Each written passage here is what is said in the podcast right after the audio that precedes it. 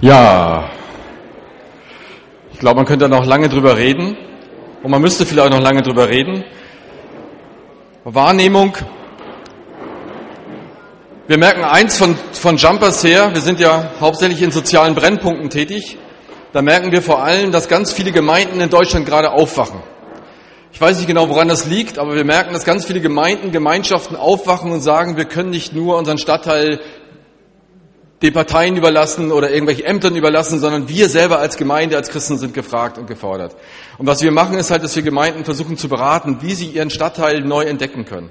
Und das geschieht meistens so, dass wir sagen, wenn hier deine Gemeinde ist, dann ist vielleicht das dein Kontext, in dem du tätig bist. Vielleicht wäre das für euch Barmstedt. Und äh, das wäre der Umkreis vielleicht, in dem ihr zu Hause seid. Und wir sagen, das Erste, was wir immer machen, ist, uns ganz viele Daten zu holen über diese Stadt, über diesen Stadtteil, wo auch immer man tätig ist. Ich habe also vorher auch Barmstedt gewälzt im Internet, in der Barmstedter Zeitung. Ähm, ich muss sagen, ihr habt einen beschaulichen Ort. Es ist unglaublich. Also Leute regen sich auf, ja, über Raser, die durch die Stadt fahren, über zu hohe Gebühren oder äh, Strom, der zu hoch ist. Da gibt's gerade einiges, was da äh, hochgeht. Und über andere Dinge. Aber wenn ich sehe, was in Kassel jeden Tag los ist, dann sage ich, oh, ihr seid echt in einem relativ beschaulichen Ort. Und auch das, was, glaube ich, rauskam, auch die Pastorin sagte, erst einmal muss man wirklich sagen, wir können unwahrscheinlich dankbar sein, dass wir in Barmstedt leben. Also das Barmstedt ist ein wunderbares Fleckchen Erde, glaube ich. Und das ist etwas ganz Besonderes. Aber das ist das Erste, was wir machen, dass wir, dass wir gucken, was für Menschen leben da eigentlich. Und im Internet und ähm, auf verschiedenen Seiten findet man Daten über eine Stadt. Nicht nur, dass hier 10.000 Menschen knapp leben in Barmstedt, sondern eben auch viel über die Altersstruktur, Bildungsstruktur, ähm, auch die Sozialstruktur, was für Menschen hier leben. Und da sieht man schon sehr viel. Und auch da, sage ich, lebt ihr in einen relativ guten Verhältnissen. Also sowohl was Probleme angeht, was auch Migration angeht, was auch Bildung angeht, ähm, auch mit den Schulsystemen, was ihr hier habt vor Ort. Das ist schon für manche Orte wirklich traumhaft, was ihr hier aufweisen könnt. Aber das wäre das Erste, was wir immer sagen, hier direkt gucken, was ist dran. Das sind erstmal die Daten. Und das Zweite ist für uns immer in Kontakt kommen mit den Menschen. Und das heißt schlicht und ergreifend, was wir gemacht haben, auch in, in Kassel, aber auch in den anderen Städten, dass wir hineingehen in den Stadtteil, durch den Stadtteil und schlicht und ergreifend Gebetsspaziergänge machen. Prayer Walks heißt das bei uns ein bisschen cooler, aber sonst ist das Gleiche. Gebetsspaziergänge durch die Stadt. Das ist ganz schlicht und ergreifend. Das ist nichts Tolles, nichts Großartiges. Aber man geht durch die Stadt zu zweit, zu dritt und betet einfach für die Stadt, für die Situation, an der man vorbeikommt, für die Gebäude, an denen man vorbeikommt, Polizei, Rathaus, verschiedene Stationen, wo sich Jugendliche aufhalten. Man betet für junge Leute, wo man vorbeikommt, für Altenheime, wo man vorbeikommt. Man betet für die Menschen, wo, die man jetzt gerade sieht. Man kann es laut tun, man kann es leise tun, je nachdem, wie man sich da fühlt. Und man bekommt langsam, so geht's mir zumindest, in den Herzschlag Gottes für diesen Ort hinein. Wenn man hier 10, 20, 30, 40 Jahre lang lebt, kriegt man es gar nicht mehr richtig mit. Man ist einfach Teil des Ganzen geworden. Aber sich nochmal neu darauf einzulassen und sagen, Gott, schenke mir nochmal einen neuen Blick auf diese meine Stadt, wo ich wohne. Schenke mir nochmal neu ein, ein Herz, eine Leidenschaft, aber auch einen Blick, dass ich, dass mein blinder Fleck wegkommt, den wir auch als Gemeinde oft haben. Was beschäftigt die Menschen hier wirklich? In Barmstedt. Oder in Ellerhoop. Oder wo auch immer wir leben auf den Dörfern. Was beschäftigt sie eigentlich? Welche, welche Sorgen, welche Ängste? Das kann man herausfinden durch Daten, aber nur sehr schwach. Prayer Walks, Gebetsspaziergänge helfen, weil man nicht nur für Menschen betet und sich vom Heiligen Geist beschenken lassen kann, durch Einblicke, durch Gedanken, die man plötzlich hat über einen Stadtteil. Plötzlich kommt man an Gegenden vorbei, wo man noch nie war in Barmstedt, wo man schon so lange hier lebt. Oder, wie es uns oft passiert, dass wir an Menschen vorbeikommen, denen wir ganz praktisch helfen. Eine ältere Dame, der wir beim Schleppen der Taschen nach Hause helfen und eingeladen werden zum Tee. Und plötzlich ist man im Gespräch. Oder andere Dinge, die geschehen. Also für mich ein ganz wesentlicher Baustein, ein, ein Kontext, wie man so schön sagt, eine Kontextanalyse zu machen, heißt es auch, in Kontakt kommen zu den Menschen. In den Stadtteil Helleböen haben wir von vornherein gesagt, wir ziehen dort hinein in diesen Stadtteil. Wir machen nichts von außen und versuchen irgendwas von außen reinzutragen in diesen Stadtteil, sondern wir ziehen dort hinein. Mitarbeiter sind hineingezogen. Mittlerweile haben wir eine Connection, eine Verbindung zum CVM, zu der Universität dort. Die studieren soziale Arbeit und fünf Wohngemeinschaften sind in Helleböen. Also wir haben 20 Studierende der sozialen Arbeit, die Christen sind, in Helleböen. Das ist ein Traum. Absoluter Traum. Weil wir sagen, wir möchten in diesem Stadtteil uns verankern. Wir möchten wirklich Teil dieses Stadtteils sein. Wir möchten in Kontakt kommen mit den Menschen, um wirklich rauszuhören, was sie beschäftigt und bewegt. Ich kenne ganz viele Gemeinden, die anfangen und sagen, wir müssen etwas machen und dann fangen sie an und machen einfach Hausaufgabenhilfe. Und vielleicht gibt es gar keine Schüler in der Gegend. Oder machen äh, Mittagstisch und die sind aber voll versorgt über die Schulen. Das ist schon längst abgedeckt. Also wirklich zu gucken, was ist wirklich dran. Und es geht auch nicht darum, noch was draufzusatteln. Ich weiß, Barmstedt macht unwahrscheinlich viel. Also ich habe größten Respekt. Ulrich hat mir nochmal die Liste geschickt von all den Aktivitäten, die hier laufen. Sagt, Hammer, Wahnsinn. Und trotzdem ist immer auch die Frage, äh, machen wir richtig viel oder machen wir viel richtig? Was ist von den ganzen Dingen wirklich dran für die Menschen hier in der Stadt, für uns selber auch dran? Und deswegen einfach nochmal ganz neu zu mischen und zu gucken, okay, Jesus, wenn wir als Gemeinde deinen Satz vollenden, ich bin gekommen, um zu, was heißt das für Barmstedt? Gemeinschaft Barmstedt ist gekommen, um zu. Was wollen wir hier wirklich in dieser Stadt? Was ist unser Herzensanliegen, unser Herzschlag? Gott, was willst du? Und ich glaube, da müssen wir in Herzenskontakt auch kommen mit den Menschen. Sie sprechen, sie hören, mit ihnen in Kontakt kommen und dann Antworten finden auf die Lebensfragen, die sie haben. Vielleicht ist Vereinsamung ein Thema. Es kam öfter vor, auch am Tisch nochmal vor. Ich glaube, Vereinsamung ist ein ganz, ganz dickes Thema. Ich habe schon gesagt, wenn ich mal Jumpers nicht mehr mache, mache ich Sempers. Senioren mit Perspektive. Weil ich das eine Sauerei finde, dass wir unwahrscheinlich viele Jugendverbände haben, christlich, aber eigentlich keinen richtigen Seniorenverband. Warum nicht Evangelisation im Altenheim? Warum nicht äh, eigene Altenheime gründen, die wirklich christlich sind, wo man sich wirklich Zeit nimmt und Liebe und Leidenschaft für alte Leute hat? Also noch ein paar Jahre und dann gibt's Sempers. Also ich wünsche mir einfach diesen Herzschlag, dieses Wahrnehmen, was ist wirklich dran. Oder wenn da ein Schuldirektor ist, der die, die, die Tür weit offen macht und sagt, kommt rein, hier sind, ihr könnt hier Sachen machen in dieser Schule, vier Schüler, dann ist das für mich eine herzliche Einladung und sage, wow, das ist, das ist klasse.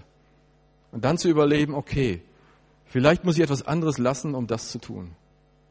Denn draufsatteln können wir nicht mehr. Also ich glaube nicht, dass ihr noch viel mehr draufsatteln könnt als das, was schon da ist. Aber vielleicht neu satteln vielleicht nochmal ganz neu überlegen, was ist wirklich dran für uns als Gemeinschaft hier zu tun. Also Kontextanalyse heißt Daten sammeln über einen Stadtteil, aber dann diese Daten auch mit Leben hinterfüttern und gucken, was für Menschen leben jetzt wirklich hier. Wie können wir ihnen begegnen? Wie können Samstag oder andere Dinge eine echte Antwort sein auf die Fragen, die die Menschen hier haben? Das Zweite ist, was mich an den Jungs fasziniert. Das ist Teamwork. Entschuldigung, ich, ich schalte einfach mal wieder um hier. Das ist Teamwork. Ähm, ich finde es begeisterungswürdig, dass die gemeinsam arbeiten. Jeder packt so ein Ende eines Lakens, diese vier Freunde, und bringen ihren gelähmten Freund Richtung Jesus. Und das ist ein ganz, ganz wichtiges Schlagwort. Teamwork. Ich kann mich daran erinnern, dass wir in Portaferry in Nordirland, der Josh ist ja unter uns. Josh, kannst du mal winken? Genau. Ja. Vor sieben Jahren haben wir in Portaferry, Nordirland begonnen, ein Projekt. Äh, damals noch mit dem EC, mittlerweile ist es eine Jumpers-Arbeit geworden, die wir da weiter begleiten. Ähm, und das ist gewaltig. Wir sind genau dort so angefangen, mit Prayer Walks. Und da konnten wir laut beten, auch weil keiner Deutsch verstanden hat. Das war sehr genial. Und wir konnten einfach durch den Ort gehen und diesen Ort segnen, im Namen Gottes segnen und äh, durch diese Straßen gehen. Und da gibt es keine Jugendarbeit. Das ist nicht normal in Nordirland, dass man Jugendarbeit hat, wie hier EC oder solche Sachen. Das gibt's da einfach nicht. Und dann haben sich aber nach und nach vier Kirchen, und wer Nordirland kennt, der weiß, dass das nicht einfach ist zwischen Katholiken und Protestanten. Aber vier Kirchen, katholische und protestantische Kirchen, haben sich zusammengeschlossen und gesagt, wir nehmen alle ein Ende des Lakens in die Hand, weil die Not groß ist und weil wir Menschen begleiten wollen auf ihrem Weg zu Jesus. Das war der Hammer für mich, das mitzuerleben, wie sich diese vier Kirchen zusammengeschlossen haben und ein Netzwerk gebildet haben. Und mittlerweile vor zwei Jahren wurde Place to Be gegründet ein Club, ein eigener Raum mittlerweile auch, wo jetzt äh, Jungs, mittlerweile auch Mädels kommen ähm, und dort eine Heimat gefunden haben. Josh war einer der Schlimmsten. You were one of the craziest in the beginning. Und jetzt ist es sehr genial, Josh ist äh, nicht nur einer, der, der mit Jesus lebt, sondern auch einer, der jetzt bei uns gerade Praktikum macht in Helleböen und ähm, der vielleicht mal soziale Arbeit studiert. Maybe you will study social work. Maybe und der vielleicht dann, vielleicht in Portaferry, vielleicht irgendwo in Deutschland äh, soziale Arbeit macht und das weitergibt. Gemeinsam arbeiten. Mir ist es ganz wichtig, ich war einige Zeit auch Allianzvorsitzende der Jugend, dass wir nicht Gräben ziehen. Ich hasse Gräben. Und ich wünsche mir so sehr Teamwork. Wir sind nicht nur Gemeinschaft oder EC oder sonst etwas, sondern wir sind Christen an einem Ort. Barmstedt hat ganz viele Christen. Die Pastorin hat es nochmal betont, auch wie gut die Zusammenarbeit ist und das ist schön. Wir sind vor allem Christen. Jemand hat mal gesagt, wenn Jesus wiederkommt, dann erwartet er eine Braut, die Gemeinde als Braut und erwartet kein Harem. Und ich glaube, da ist viel Wahres dran. Ich glaube manches Mal, dass, dass, dass Jesus daran leidet, unwahrscheinlich leidet, dass wir Gräben gezogen haben zwischen Christen. Und auch das fällt natürlich auf. Auch das nehmen die Menschen unserer Stadt wahr. Wenn da etwas ist, wenn Christen auf Christen schießen, friendly fire, wie es im Krieg heißt, wenn man auf die eigenen Freunde schießt, eigentlich. Das fällt auf. Und die Leute fragen sich, was machen die da eigentlich? Wir sind Christen. Im Stadtteil Hellebühn haben wir gesagt, wir sind Christen, egal ob du Baptist bist oder Pfingstler bist oder was auch immer, du gehörst zu Jesus. Lass uns gemeinsam in dem Stadtteil, wo wir wohnen, wo wir wirken wollen, gemeinsam handeln, gemeinsam das Laken packen, gemeinsam anpacken, damit Not zu Jesus kommt. Das ist unser Herzensding. Jesus wird uns einmal danach fragen, wie wir mit den anderen Christen umgegangen sind. Welche blöden Vorurteile, welche Fragen wir debattiert haben, während die Not vor Füßen lag. Ist es wirklich nötig, über alle Tauffragen, über alles ins Kleinste zu debattieren, wenn die Not so dermaßen vor Augen liegt? Also ich leide darunter und ich wünsche mir sehr, dass wir gemeinsam sagen, wir sind einfach schlichtweg Christen. Ich sage den Leuten auch immer, ich weiß nicht, ob ich evangelisch bin oder was ich bin, ich bin einfach Christ. Und ich folge Christus. Und ich wünsche mir, dass wir das in großer Menge tun können. Wir haben ein Jumpers-Netzwerk, 38 christlich-soziale Projekte in Deutschland, die zusammenarbeiten in diesem Jumpers-Netzwerk. Da sind Pfingstler dabei, die heben ab beim Gottesdienst. Und da sind Erzkonservative dabei, die sind stocksteif auf ihren Sesseln und trotzdem beten sie ernsthaft zu Christus.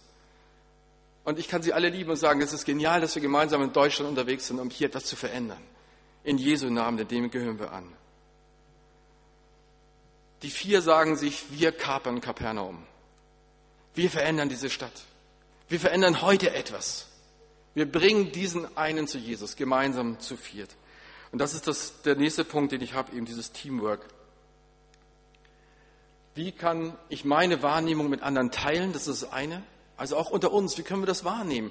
Und diese Wahrnehmung teilen, wie können wir vielleicht eine Vision, die Gott uns schenkt, auch teilen? Einen Herzschlag, den Gott uns schenkt, teilen und sagen, du merkst du das auch? Geht es dir auch so mit den Menschen? Spürst du das auch? Und wie können wir gemeinsam mit anderen den Nöten, Ängsten und Fragen unseres Ortes begegnen? Und da kommen wir zum zweiten Schritt, nämlich nach der Wahrnehmung, nach der Kontextanalyse zur Gemeindeanalyse. Sprich, was, was können wir eigentlich bieten? Was für Christen gibt es in Barmstedt von den unterschiedlichen Kirchen? Mit ihnen ins Gespräch zu kommen und sagen, wie seht ihr das eigentlich? Wie seht ihr unsere Stadt? Wie erlebt ihr das? Wie nehmt ihr das wahr? Was sind eure Stärken? Was sind unsere Stärken? Wie können wir gemeinsam auch ans Laken packen? Wie können wir gemeinsam diese Stadt verändern? Ich glaube auch, dass diese Stadt auch die, die hier die politische Führung haben, auch ein Stück weit auf die Christen sehen und hoffen und erwarten, dass sie anpacken. Oder ich kenne, wie gesagt, ganz viele Hauptschullehrer, die danach ringen und sagen, wo seid ihr Christen, dass ihr endlich kommt in, die, in diese Schulen, wo die, wo die Türen offen stehen und die Nöte so groß.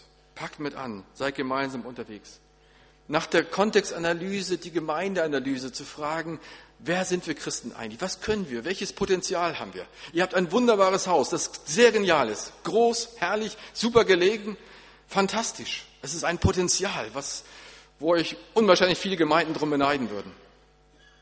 Es ist eine wahnsinnige Geschichte, die ihr mit einbringen könnt. Ihr habt tolle Veranstaltungen, die auch nach außen hin wirken und wo Menschen eingeladen werden. Ihr habt ein riesiges Potenzial an Mitarbeitern, tolle Leute, die sich einbringen. Wie können wir gemeinsam als Christen auch mit anderen Gemeinden das einbringen als Potenzial für die Nöte, die wir haben? Manchmal haben wir Lehrer mitten unter uns, die sagen, Mensch, ich bin schon Lehrer an dieser Schule und ich wünsche mir so sehr, dass wir als Gemeinde diesen Schritt wagen hinein in die Schulen. Oder wir haben Verbindung ins Altenheim und spüren, es ist so dran, Vereinsamung ist so ein großes Thema. Lasst uns gemeinsam schauen, wie wir für Barmstedt tätig sein dürfen. Teamwork. Der dritte Schritt, und der kommt auch fast immer, nämlich der Schritt der Resignation. Die vier Freunde kommen da an, alles ist versperrt, alle Rettungswege sind zugeparkt. Ganze Weg zu Jesus, alles ist voll, das Haus. Ihr kennt diese Geschichte. Man kommt nicht durch zu, zu Jesus. Und ich weiß nicht, wie es euch geht, aber ich erlebe vielfach, dass wir genau dieses spüren. Wir kommen eigentlich nicht durch zu Jesus. Meine Gebete kommen nicht durch zu Jesus. Ich möchte ihr Not zu Jesus bringen, aber sie dringt nicht durch zu Jesus. Scheinbar ist der Weg verschlossen. Scheinbar ist so viel dazwischen. Ich kann diese Not nicht zu Jesus bringen. Was machen wir dann? Resignieren, umdrehen? Wie gehen wir damit um? Resignation ist ein schönes Wort. Als die Römer damals Land erobert haben, und das haben sie sehr oft, da haben sie ihr Signum in den Boden gerammt, ihr Kaiserzeichen, das Signum in den Boden gerammt und haben damit deutlich gemacht, wir signieren dieses Land mit dem kaiserlichen Wappen und damit gehört es uns. Aber wenn Asterix und Obelix stärker wurden, dann mussten die Römer gehen und dann mussten sie resignieren. Das heißt, sie mussten das Signumszeichen wieder rausziehen. Das eroberte Land mussten sie zurückgeben und resignieren. Daher kommt das Wort. Übrigens gehört signieren und segnen auch zusammen. Das ist der gleiche Wortstamm. Wenn wir resignieren im Glauben, dann heißt es sehr oft, wir geben Land, das wir schon im Glauben gewonnen haben, wieder ab an den Feind. Wenn wir resignieren und aufgeben, Menschen zu Jesus zu bringen, wenn wir resignieren und aufgeben zu beten, dann geben wir manchmal Land ab, das eigentlich schon gewonnen war. Wir vernachlässigen die Erfahrungen, die guten Erfahrungen, die wir schon gemacht haben mit Gott. Wir resignieren, wir meinen, wir müssten das Zeichen Gottes wieder rausziehen und das abgeben an den Feind. Nein, nein. Mir geht es auch manchmal, wenn ich so manche Leute sehe bei uns, dann denke ich auch, wir müssten eigentlich resignieren. Wenn ich manchmal sehe, wie viele Leute da sind und wie wenig letztendlich Christen wir sind, dann denke ich, Resignation. Und dann ist immer wieder, dass wir sagen, nein, wir geben dieses Land nicht auf, sondern wir signieren es neu. Wir segnen das Land, wir beten für das Land, wir beten für Barmstedt, wir beten für die Menschen, wir signieren es im Namen, wir geben nicht auf und wir geben nichts zurück, sondern wir lassen uns neu beschenken mit neuer Kraft, mit neuer Hoffnung und mit neuen Ideen, wie wir Menschen zu Christus bringen. Es gibt viele harte Äcker und wenn ich durch Deutschland komme, dann komme ich manchmal in Gemeinden, die sagen, hier ist ein harter Acker. Und dann sage ich, ja, das ist echt schwer, das glaube ich. Dann lass uns neue Werkzeuge machen. Lass uns neue Werkzeuge machen. Lass uns neue Wege gehen. Lass uns neu beschenken lassen von Gott wie es neu geschehen kann. Ich glaube, wir brauchen dringend neue Werkzeuge in unserer Zeit, weil die Gesellschaft sich völlig verändert hat in den letzten Jahren. Wir brauchen neue Werkzeuge, die die Jugend erreicht, neue Werkzeuge, die Menschen in der Vereinsamung erreicht, weil Familien zerbrochen sind. Da hat sich viel getan in den letzten 40, 50 Jahren. Und das wahrzunehmen, ernst zu nehmen und zu gucken, okay, welche Werkzeuge passen heute? Pack dein Glauben nicht an den Haken, sondern pack ihn ans Laken. Pack ihn nicht einen Haken, sondern pack ihn ans Laken. Pack mit an, nicht resignieren, nicht einfach das wieder aus dem Boden ziehen und sagen, wir geben auf, sondern durchhalten. Frank Heinrich, den ich sehr schätze, ein guter Freund, ehemaliger Heilsarmee-Offizier, jetzt Bundestagsmitglied, äh, der hat mal seine Situation geschrieben in Chemnitz. So eine besondere Situation an einem kalten Abend und ich finde es sehr genial und verzeihen Sie mir die eine oder andere Wortwahl da drin. Er erzählt von seiner Heilsarmee-Club in, in Chemnitz, und sie haben sich gekümmert um Menschen, um junge Leute. Und er sagt, die Gang der Jugendlichen zog durchs Viertel und kam gelegentlich in den Club Heilse, den ich als Heilsarmee-Offizier leitete. So auch an einem fürchterlich kalten Wintertag. Es war die kälteste Nacht des Jahres. Sie hatten sich an diesem Abend durch ihr Verhalten mal wieder völlig disqualifiziert. Sie hatten andere Gäste angepöbelt und die Mitarbeiter beleidigt. Die Atmosphäre wurde immer aggressiver. Irgendwann blieb nur noch ein letztes Mittel. Wir schlossen das Haus für den Rest des Abends und alle mussten gehen. Nur einer aus der Gruppe, ein extrem Schulverweigerer, der ziemlich linksgerichtet war und eigentlich schon Hausverbot hatte, durfte bleiben. Der Grund, er hatte eine heidene Angst, vors Haus zu gehen und wir wollten ihn schützen. Ein paar Tage später zuvor hat er nämlich ein Fahrrad geklaut und wie sich später herausstellte, gehörte es einem Rechten, der ihm daraufhin schwere Prügel in Aussicht gestellt hatte. So stellten wir ihn halt erstmal bei uns sicher. Aber draußen auf der Straße vor unserem Haus ging die, die Randale weiter. Ein Jugendlicher aus der Gruppe pinkelte ans Nachbarhaus. Ein empörter Bewohner sprang durchs Fenster im Erdgeschoss und stellte ihn zur Rede. Sofort stürzten sich zwei, drei seiner Kumpels auf den Mann. Sie rissen eine Latte von unserem Zaun und prügelten den Mann blutig. Der Nachbar kletterte blutend durchs Fenster zurück. Wir überlegten, was wir machen könnten, um die Aggression auf der Straße etwas zu beschwichtigen. Es war ja, wie gesagt, klirrend kalt in dieser Nacht. Da hatten wir eine Idee.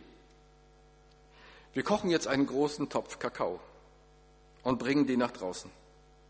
Gesagt, getan. Und wie wir draußen stehen, alle einen dampfenden Becher in der Hand, ergibt sich ein Gespräch. Ein Jugendlicher fragt, warum macht ihr das denn noch, nach dem, was wir heute verzapft haben, mit ganzen Mist, den wir heute auf, äh, da gemacht haben?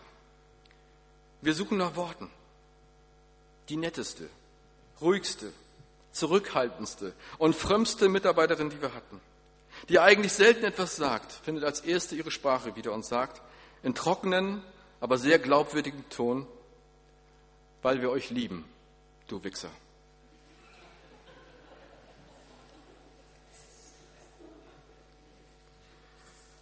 Resignation. Das zeichnet christlich soziale Projekte aus. Der ständige Kampf gegen die Resignation. Da sind Jugendliche draußen, die pöbeln. Die Gemeinde in Helleböen freut sich nicht immer, dass sie mit uns im Projekt ist, weil sie das jetzt auch abkriegt. Weil die Leute plötzlich sehen, dass es da eine Gemeinde gibt. Und da kann man ja auch mal was anderes mitmachen. Christi soziale Projekte haben immer damit zu kämpfen, landen immer in der Verzweiflung. Hier in diesem Buch sind viele Erfolgsgeschichten drin, wie Kinder sich verändert haben. Aber hier sind Geschichten drin, wo Menschen Selbstmord gemacht haben, wo Menschen nicht weggekommen sind von den Drogen. Und wir haben sie reingeschrieben, weil wir gesagt haben, das ist Abbild dessen, was wir auch spüren und auch erleben und manchmal öfter erleben, viel öfter erleben, als das Gute, was geschieht. Resignation ist ein Begleiter von unserer Arbeit. Und dennoch sagen wir immer wieder Nein, weil wir dich lieben. Und wir lassen diese Liebe nicht los. Wir ziehen dieses Signum nicht raus. Wir halten fest an dieser Liebe. Und wir segnen dich im Namen Gottes. Egal wie verrückt, wie gemein, wie fies du heute warst. Wir segnen dich im Namen Gottes. Und wir möchten, dass du diesen Gott kennenlernst. Und das beeindruckt Menschen. Das verändert Menschen, wenn sie plötzlich sehen, wow, da ist einer, der, der kann das ab, der hält das aus. Was reden wir von 1. Korinther 13? Von einer Liebe, die langen Atem hat, die aushält, die alles vergibt. Wow, 1. Korinther 13 ist nicht die Sahnehaube auf einer Hochzeit, sondern es ist ernsthafte Liebe, ernst gemeinte Liebe. Und hier sind Menschen, die das spüren und erleben, das sind Christen, die nicht nur labern, sondern die stehen wirklich dazu. Und die schaffen das, mich zu lieben nach all dem, was ich getan habe. Halten das aus und resignieren nicht. Die vier Freunde, die gehen den nächsten Schritt. Vielleicht können wir die eine Frage oder die beiden Fragen nochmal auf uns wirken lassen. Wo erlebe ich es zurzeit, dass scheinbar die Rettungswege versperrt sind und meine oder die Not, die ich sehe, nicht zu Gott findet? Und wie kann ich gemeinsam mit anderen meinen Ort signieren, segnen, statt zu resegnen, statt den Segen wieder zurückzuziehen? Dafür brauchen wir Teamwork. Das schafft keiner alleine. Sondern brauchen wir das mutmachende Wort des anderen und seine Kraft mit für uns. Resignation. Es wird jeder erleben, der sich hinauswagt in die Stadt. Jeder. Da bin ich voll von überzeugt, das wäre sehr seltsam, wenn nicht. Wir werden resignieren. Wir werden immer wieder an Punkte kommen, wo wir sagen, oh, ich halte das nicht mehr aus. Ich habe keine Kraft mehr. Ich schaffe das nicht, diesen Menschen immer noch zu lieben. Und dann zu sagen, lass uns gemeinsam dafür beten, lass uns gemeinsam Wege finden, neue Wege. Die vier Freunde sind für mich ein Beispiel dafür, wie sie neue Wege finden können. Nicht legal, weil der Mensch nicht egal ist. Was die vier Freunde machen, kann man toll in einem Theaterstück spielen, aber ist völlig verboten. Und die Versicherungen werden sich beklagen bzw. das Geld einfordert wollen. Was dort geschehen ist, einfach ein Loch zu buddeln. Es macht Spaß, das zu spielen, aber stellt euch das mal vor, ihr würdet das wirklich tun. Ich habe mich gefragt, was bin ich eigentlich bereit zu tun, um einem Menschen zu helfen, einem Menschen zu retten? Wir hatten eine abstruse Geschichte in Kassel. Da ist jemand, ein Kind in die Fulda gefallen und jemand ist nicht hingelaufen zum Ufer. Warum nicht? Weil er hätte über eine Rasenfläche laufen müssen, wo drauf stand, betreten verboten. Schüttelt jeder den Kopf, oder? Schwachsinn. Und trotzdem hat, hat mich das nachdenklich gemacht und sage, ja, welche Grenzen, welche Zäune, welche Schilder sehen wir vielleicht manchmal als Christen, wo wir sagen, da gehe ich nicht rüber. Und selbst wenn da jemand gerade verhungert oder jemand gerade dringend Hilfe braucht, aber ich darf doch nicht als Christ. Das ist illegal, was sie tun, einfach ein Dach aufbrechen, das darf man nicht. Was bin ich bereit für Menschen zu tun, damit sie gerettet werden? Wie sehr nimmt mich das überhaupt mit, diese Not? Und bin ich bereit, dafür über Grenzen zu gehen? Grenzen des Anstandes, Grenzen der Moral. Jesus hat jede Grenze über den Haufen geworfen. Jede Moralgrenze, jede Rassengrenze. Er hat alles über den Haufen geworfen. Bin ich selber eigentlich dazu bereit? Moralgesetze, die ich als Christen habe, vielleicht sogar aber auch Gesetze, die uns das Land vorgibt, unsere Regierung. Wenn es darum geht, wirklich jemanden zu retten, wozu bin ich bereit? Jemand wurde mal gerufen zu einem Erdbeben, um dort zu helfen. Und er hatte gesagt, warum sollte ich helfen? Das passiert nun mal. Und dann sagte jemand ihm, aber du, dein Bruder ist auch unter den Opfern. Und schon fing er an zu helfen. Verändert das etwas, wenn wir eine plötzlich neue Sicht haben zu den Opfern? Wenn wir plötzlich in Berührung kommen mit der Not, wenn wir plötzlich sie nicht nur als Zahlen sehen, die Menschen, die sterben, die Menschen, die einsam sind, sondern plötzlich uns berühren lassen von ihrer Not, plötzlich sehen, das ist mein Bruder, meine Schwester, mein Mitmensch, mein Nächster. Berührt uns das dann? Ich wünsche mir so sehr, dass wir aufbrechen aus dem Kokon der christlichen Verpackung. Ich wünsche mir so sehr, dass wir aus dem Käfig ausbrechen und wirklich hineingehen in ein lebendiges Christsein hinein. Manchmal habe ich das, die Angst, dass wir so einen Aggregatzustand Christsein erreichen. So irgendwann habe ich diesen Aggregatzustand, bin ich Christ und das war's dann halt. Dann lebe ich das noch ab, aber das ist auch alles. Ich habe keine Leidenschaft mehr, keine Liebe mehr, sondern ich bin einfach Christ. Und dann gehe ich halt zur Gemeinde und dann lebe ich das ab. Aber das ist nicht Christsein. Sondern Christsein ist ein Herzschlag zu haben für die Liebe Gottes. Selber zu spüren, ich bin geliebt von Gott und selber diese Liebe hinauszutragen in diese Welt. Glaube darf nicht an die Leine, darf nicht in das Korsett christlicher Tradition, sondern Glaube muss sich Bahn brechen in dieser Welt. Und die Jungs erleben das. Die klettern aufs Dach, die reißen das Dach auf. Und nur deswegen erleben sie auch dieses Wunder. Nicht legal. Was bin ich, was sind wir bereit zu riskieren, um Not zu Jesus zu bringen? Eine ganz wichtige Frage für mich. Bin ich bereit, ganz neue, verrückte Wege zu gehen, weil Gott mich verrückt hat, um etwas zu verändern? Oder was hält mich eigentlich davon ab? Manchmal sind es auch ganz peinliche Dinge. Peinlichkeit kann manchmal ganz schön abhalten. Das ist mir zu peinlich, jetzt dahin zu gehen. Es ist mir zu peinlich, für das Mobbingopfer einzustehen da in der Schule, weil ich weiß, ich werde genauso gemobbt. Was bin ich bereit zu riskieren?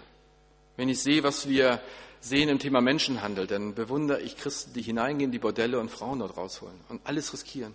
Weil sie sagen, es kann nicht sein, dass Menschen zwangsweise prostituieren.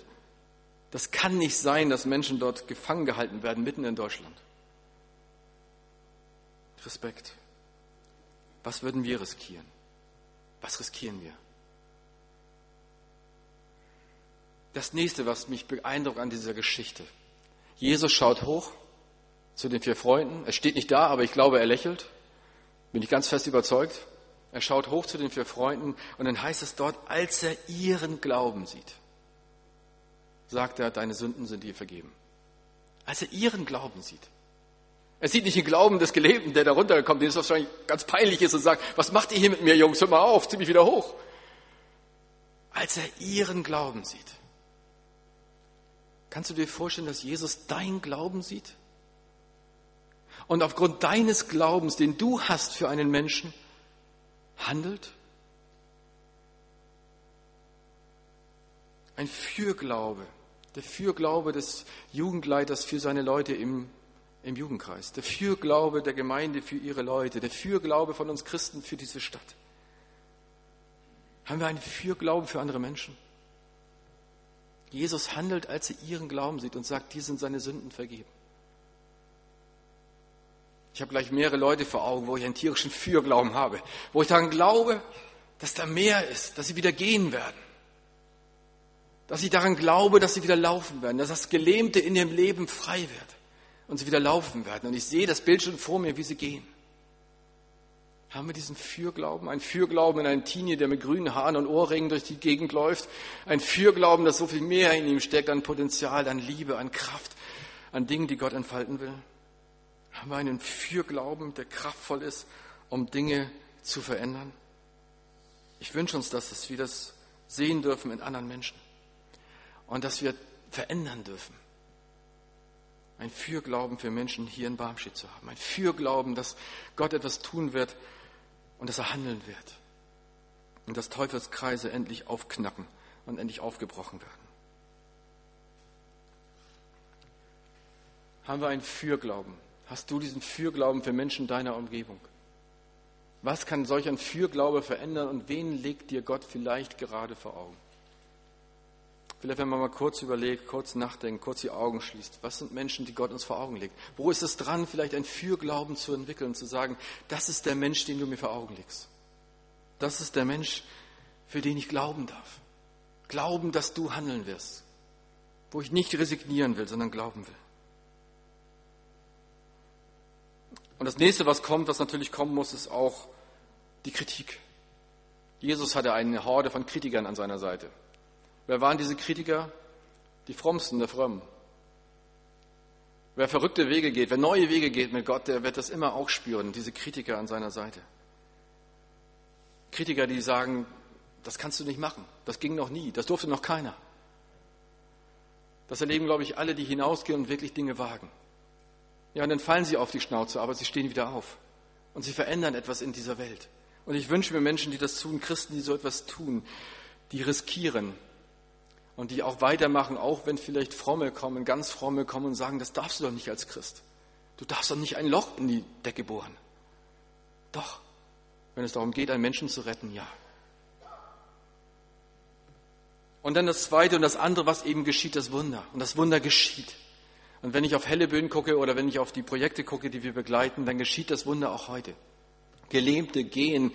Das, was gelähmt ist im Leben, wird lebendig. Das, was, ja, was gefesselt war, wird aufgesprengt. Das Wunder geschieht. Menschen gehen, Jugendliche verändern sich, verändern ihre Umgebung wieder und werden zu Licht in ihrem Umfeld. Der Gelähmte geht. Der Gelähmte geht und er nimmt sein Laken in die Hand und er geht aus diesem Haus heraus. Kritik aus frommen Hause gehört für Menschen dazu, die ungewöhnliche Wege gehen im Vertrauen auf Gott. Die Frage ist, wie gehen wir um mit dieser Kritik? Wie nehmen wir das an? Wie nehmen wir das ernst? Und am Ende steht das Wunder. Und am Ende steht im Raum auch dieser eine Satz. Wir haben so etwas noch nie gesehen. Die Bilderrahmen platzen. Plötzlich erkennen wir auch, Gott ist noch größer. Gott hat es wirklich getan. Gott hat wirklich gehandelt. Und wir spüren, Gott ist noch so viel größer, so viel mächtiger, als wir immer dachten. Wir stehen manchmal auch da und denken, das gibt's doch gar nicht. Gott hat wirklich gehandelt. Bei allen Fürglauben, bei all den Dingen, die wir immer dachten. Aber Gott hat echt gehandelt. Jetzt ganz real. Also echt. Mitten in diesem Jahrzehnt. Und das Letzte, der Rückblick. Stell dir die Szene vor, steht auch nicht in der Bibel, ich stelle sie mir vor. Der Gelähmte tritt vor das Haus, hat sein Laken in der Hand, der Ex-Gelähmte, muss man ja sagen, und er schaut zurück und schaut aufs Dach. Und da sitzen die vier Freunde, wahrscheinlich mit offenem Mund. Boah, du gehst hier echt. Manches Mal kann man es überhaupt nicht fassen, was da geschehen ist. Und dann stelle ich mir die Gedanken dieses ein vor und sagte, oh, ihr verrückten Hunde. Ihr verrückten Hunde, das habt ihr alles für mich getan. Ihr habt das auf euch genommen, ihr habt das Laken genommen, ihr habt mich dahin geschleppt. Ihr wolltet nicht in der ersten Reihe sitzen bei dem Superprediger, sondern ihr habt die Not zu ihm gebracht, mich zu ihm gebracht. Ihr habt das Dach aufgerissen, seid nicht einfach zurückgegangen, als der Weg versperrt war. Ihr habt das Dach aufgerissen, ihr müsst es bezahlen, ihr müsst es heil machen. Ihr habt mich da reingelassen, ihr habt euch peinlich gemacht. Alles aus Liebe zu mir? Ihr seid verrückte Hunde. Wie verrückt seid ihr? Ich wünsche mir so sehr, dass wir verrückte Hunde sind für Gott. Verrückte Hunde, die im Jugendkreis sind und immer dranbleiben an den Jugendlichen und sie abholen. Verrückte Jungscharleiter, die wilde Abenteuer erleben, weil ihr Herzschlag mit den Jungscharlern ist verrückte Gemeinschafter, die diese Stadt neu entdecken und sagen, wir gehen neue, verrückte Wege, um den Menschen wirklich zu helfen. Und dann wünsche ich euch, dass Menschen auf euch zukommen und euch umarmen und sagen, danke. Danke, dass du das gemacht hast. Danke, dass du für mich Teenie auch nachts um drei noch Zeit hattest, obwohl ich dir nur mein Liebeskummer und keine christlichen Themen auf den Tisch gebracht habe. Danke, dass du da warst und mich immer wieder abgeholt hast zum Jugendkreis.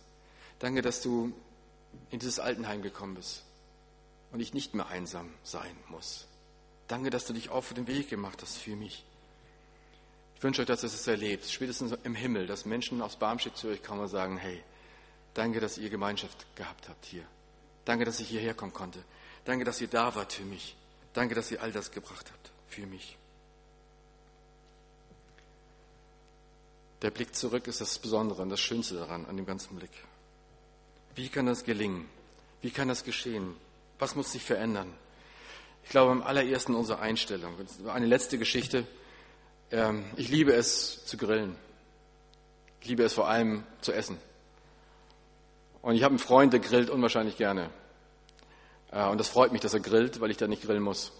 Und wenn es eine Typologie gäbe, würde ich den Griller erfinden, weil das ist ein typischer Griller, der mit Bierflasche am Grill steht und meint, er braucht nur zum Löschen des Feuers. Und dieser ist auch noch Theologe. Und wenn er grillend, dann sagt er, fragt er mich manchmal, ob ich den Heiligen Geist hätte. Und dann frage ich ihn, warum brauchst du den Heiligen Geist zum Grillen?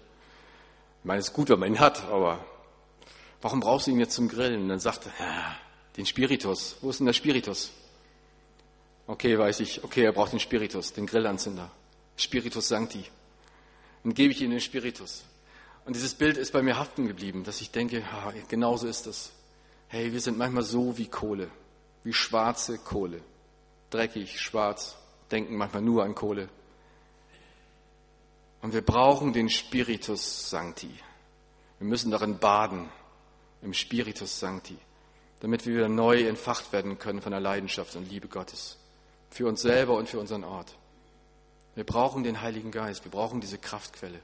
Wir brauchen, dass es er uns neu entfacht für die Menschen um uns her, aber auch für uns selber. Dass nicht die Tradition über das Leben im Glauben siegt, sondern dass wir lebendige Christen sind, die lebendig unterwegs sind in dieser Stadt. Ich möchte schließen mit einem Danke an euch. Schließen mit einem Danke an euch für das, was ihr alles tut. Barmstedt war schon damals für uns Emshorner eine Herausforderung, weil ihr immer irgendwie mehr gemacht habt als wir. Zumindest gefühlsmäßig. Wir Jugendkreisler haben auch viel gemacht, aber irgendwie war Barmstedt immer top drauf. Ihr habt unwahrscheinlich viel getan und geleistet. Unwahrscheinlich viel Segen, was ausging von hier aus in die Stadt hinein, aber auch weit über die Stadt hinaus. Ein riesiger Segen, der von hier ausging.